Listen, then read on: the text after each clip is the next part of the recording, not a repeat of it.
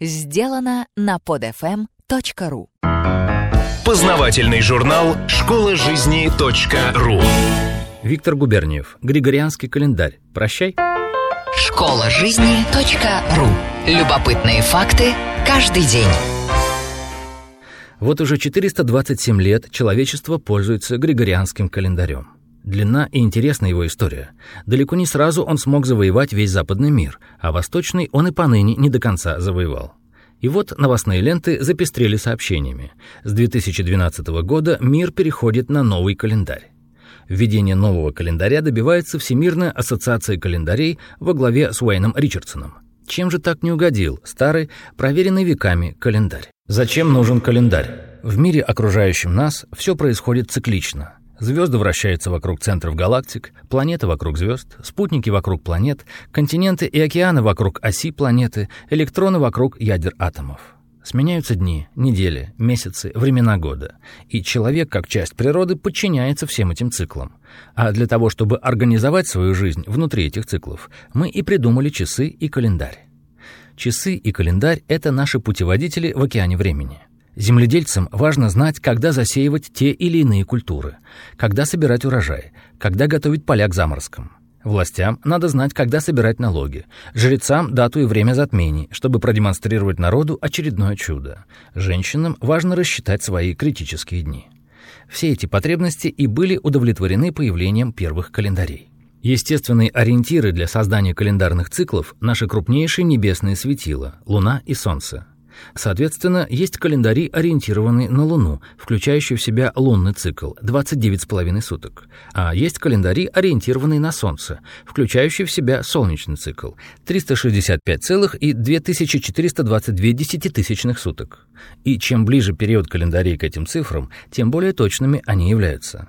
Из глубин веков тянется традиция. На Западе применяются солнечные календари, а на Востоке — лунные хотя существуют и солнечно-лунные календари, и даже календарь, ориентированный на звезду Сириус. Юлианский календарь. В Древнем Риме использовался солнечный календарь.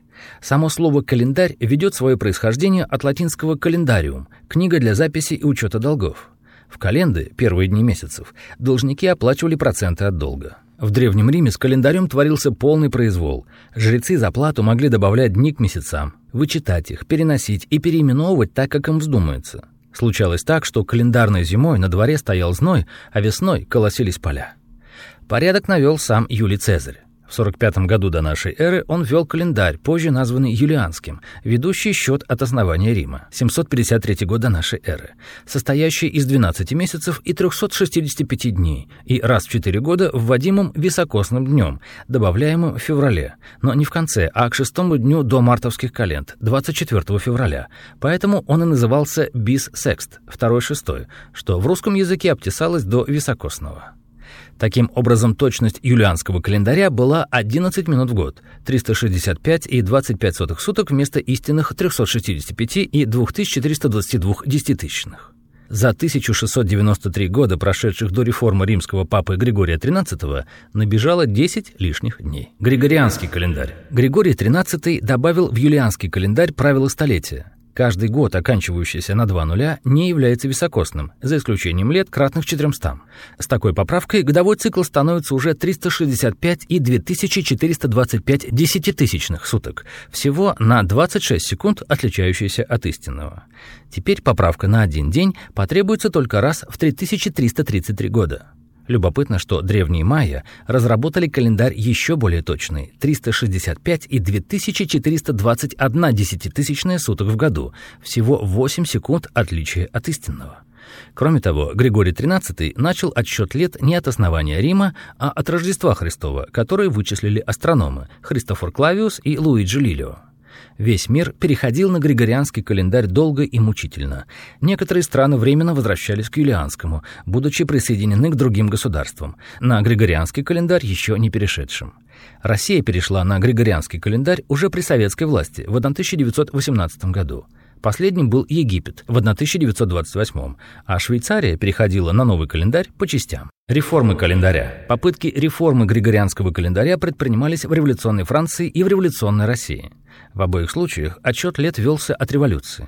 Были попытки ввести пяти- и шестидневную неделю, уравнять длину месяцев, ввести внемесячные дни, День Ленина, День труда и тому подобное. Были переименования месяцев и дней недели. Последний такой опыт был в Туркмении. И все-таки Григорианский календарь победил. Ни одна попытка реформы успехом не увенчалась. Рано или поздно все возвращалось на круги своя. Однако реформаторы не унывают. Уже в 50-х годах прошлого века был разработан календарь, названный универсальным, всемирным, постоянным, стабильным. Он призван устранить недостатки григорианского календаря. Поскольку григорианский календарь с астрономической точки зрения почти идеален, то все реформы сводятся к перераспределению дней в месяцах, таким образом, чтобы выровнять число дней в кварталах, полугодиях и в некоторых вариантах даже в месяцах. Это, по мысли создателей, должно упростить работу плановых и финансовых органов, устранить разорванные Новым годом недели, сделать так, чтобы начало месяцев или кварталов выпадало на один и тот же день недели.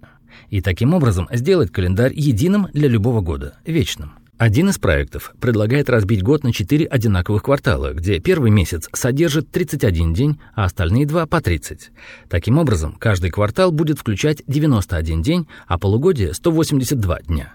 Всего в году будет 364 дня плюс День мира и раз в 4 года День високосного года, исключая года кратные 100, но не кратные 400. Причем день високосного года добавляется после 30 июня и перед 1 июля, чтобы выровнять в эти годы полугодие и просто для симметрии. Все года начинаются с воскресенья, а заканчиваются Днем мира, расположенным между субботой 30 декабря и воскресеньем 1 января. Получается вторая суббота. Такая же штука будет проделываться и с високосным днем. Календарь Конта предлагает сделать все месяцы одинаковыми, по 28 дней, что сближает его с лунным циклом, но год оставить солнечный, 364 дня плюс День мира. Получается уже не 12, а целых 13 месяцев. Зато дни недели в каждом месяце совпадают. Високосный день опять же вставляется после шестого месяца. Правда, в этом календаре начало кварталов не всегда совпадают с началом месяцев. Но кварталы опять остаются равными, и все года опять же начинаются с воскресенья. Еще один проект предлагает те же месяцы, что и первый проект – 30, 30, 31. Но неделя становится шестидневной, за исключением последней недели месяцев, содержащих 31 число. Причем 31 декабря будет только в високосных годах.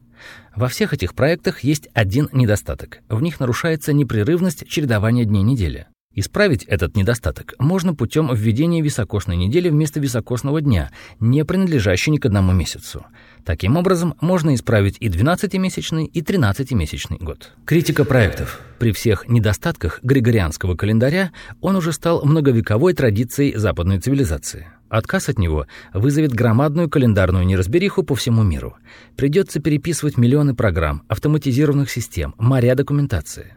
А как быть людям, рожденным в те дни, которых не будет в новых календарях? Когда им отмечать свои дни рождения? Нарушение семидневного недельного цикла очень плохо сказывается на здоровье и работоспособности людей. Именно поэтому потерпели крах французская и советская революционные календарные реформы. В целом, положительный эффект от предлагаемой реформы мне видится настолько мизерным по сравнению с требующимися на это дело затратами и неудобствами, что я практически убежден, мир на это не решится. Ни в 2012 году и ни в каком другом в обозримом будущем. Нам бы решить проблему 2038 года. Школа жизни .ру Автор статьи «Григорианский календарь. Прощай» Виктор Губерниев. Текст читал Дмитрий Креминский. Скачать другие выпуски этого подкаста и оставить комментарии вы можете на podfm.ru podfm.ru